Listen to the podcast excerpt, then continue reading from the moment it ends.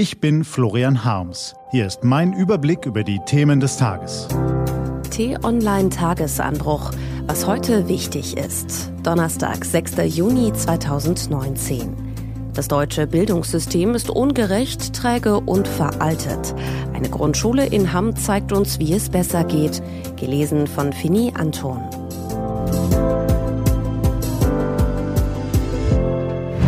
Was war? Gebrüder Grimm Schule in Hamm als beste deutsche Schule ausgezeichnet. Neben dem Klimaschutz und der Digitalisierung gilt die Bildungspolitik als dritter Schlüssel, der unserem Land die Pforte zu einer prosperierenden Zukunft öffnen kann. Leider ist diese Pforte vielerorts in Deutschland bislang verschlossen. Das krasse Ausbildungsgefälle zwischen Flensburg und Garmisch-Partenkirchen, bröckelnde Schulgebäude und vor allem die Benachteiligung von Schülern aus armen Bevölkerungsschichten und zugewanderten Familien gefährden die Zukunft vieler unserer Kinder und Enkel. Umso heller strahlt der Hoffnungsschimmer aus Hamm in Nordrhein-Westfalen. Die dortige Gebrüder Grimm Schule ist als beste deutsche Schule ausgezeichnet worden. Dabei gilt sie als Brennpunktschule. Viele Kinder stammen aus zerrütteten Familien oder müssen sonderpädagogisch gefördert werden. Schaut man in ihre Gesichter auf den Fotos von der Preisverleihung, sieht man jedoch nur Freude, Optimismus und Energie. Schüler, Lehrer und Eltern jubeln, als sie erfahren, dass die Schule den mit 100.000 Euro dotierten Deutschen Schulpreis 2019 gewonnen hat. Wir haben den Schalter umgelegt, sagt Schulleiter Frank Wagner. Als er vor zwölf Jahren seinen Job antrat, fand er chaotische Zustände vor, musste rabiate Kinder von Polizisten abholen lassen.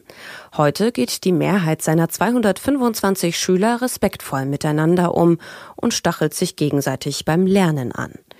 Wie haben er, die Lehrer und die Eltern das geschafft? Wenn es T-Online-Chefredakteur Florian Harms richtig sieht, dann waren es drei Schlüssel. Lob, Kreativität und Eigenverantwortung.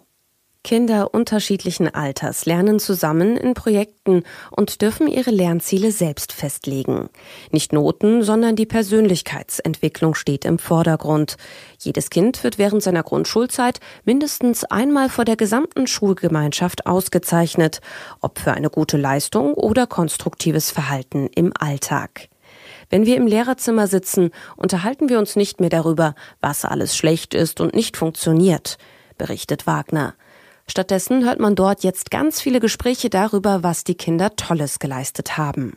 Nichts spornt Menschen mehr an als ehrliches Lob. Das scheinen sie an der Hammer Grundschule ebenso verinnerlicht zu haben wie die Erkenntnis des Bildungsforschers John Hattie. Entscheidend für guten Unterricht sind nicht kleine Klassen, Tablets oder pädagogische Konzepte, sondern ausschließlich gute, empathische Lehrer.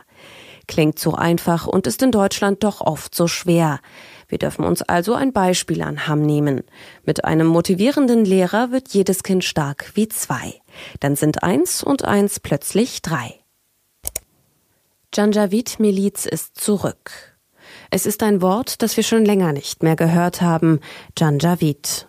Von diesem Namen ging vor 15 Jahren Schrecken aus. So hießen die arabischsprachigen Milizen, die auf Pferden und Kamelen in die Dörfer der sudanesischen Provinz Darfur stürmten. Hütten niederbrannten, Menschen quälten und töteten. Im Dienste des Regimes in Khartoum schlugen sie die Rebellion der Schwarzafrikaner nieder. Die Bauern flohen zu Millionen vor den Nomaden, der Rest der Welt schaute dem Genozid entsetzt zu. Warum diese düstere Geschichtsstunde heute Morgen? Weil die Janjaweed zurück sind. Und zwar mitten in der Millionenstadt Khartoum. Seit Monaten gehen die Menschen in der Hauptstadt auf die Straße und demonstrieren für Demokratie. Sie haben den Diktator Omar al-Bashir verjagt und die Hoffnung auf einen friedlichen Wandel geschürt. Das Militär stellte sich lange schützend vor die Demonstranten und hielt die Schergen des alten Regimes zurück. Vor allem die berüchtigten schnellen Unterstützungskräfte, englisch abgekürzt als RSF. Immer mehr von deren Männern waren in die Stadt gesickert, standen plötzlich an Straßenecken und Kreuzungen, von der Stadtbevölkerung als die aus dem Busch verachtet, aber auch gefürchtet. Die aus dem Busch kennen das schon. Von den schwarzen Bauern in Darfur wurden sie damals ja auch nicht gemocht.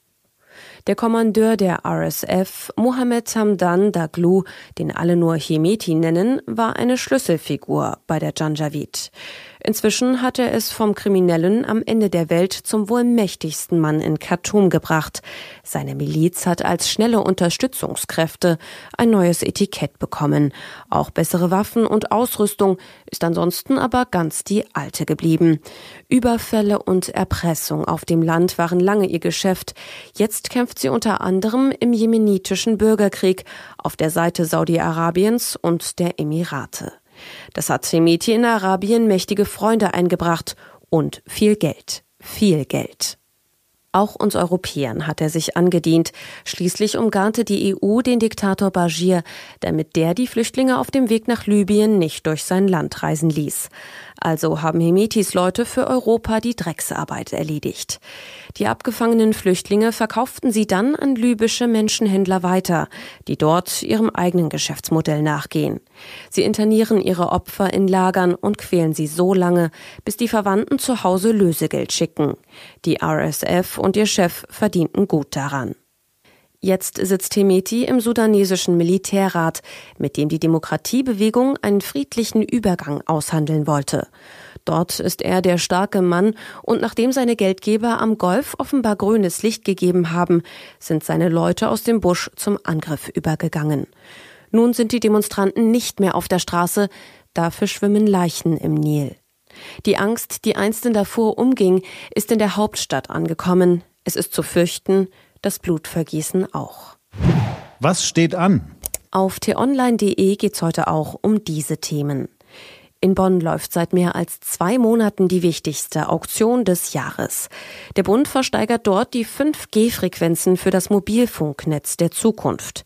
Die Bundesnetzagentur ändert nun die Regeln. Und noch immer laufen die Ermittlungen zum plötzlichen Tod des Kasseler Regierungspräsidenten Walter Lübkes. Eindeutig ist jedoch, dass es eine Hasskampagne gegen ihn gab. Das war der T-Online-Tagesanbruch vom 6. Juni 2019. Produziert vom Online-Radio- und Podcast-Anbieter Detektor FM. Den Tagesanbruch zum Hören gibt's auch auf Amazon Echo und Google Home. Immer um kurz nach sechs am Morgen, auch am Wochenende. Ich wünsche Ihnen einen frohen Tag. Ihr Florian Harms.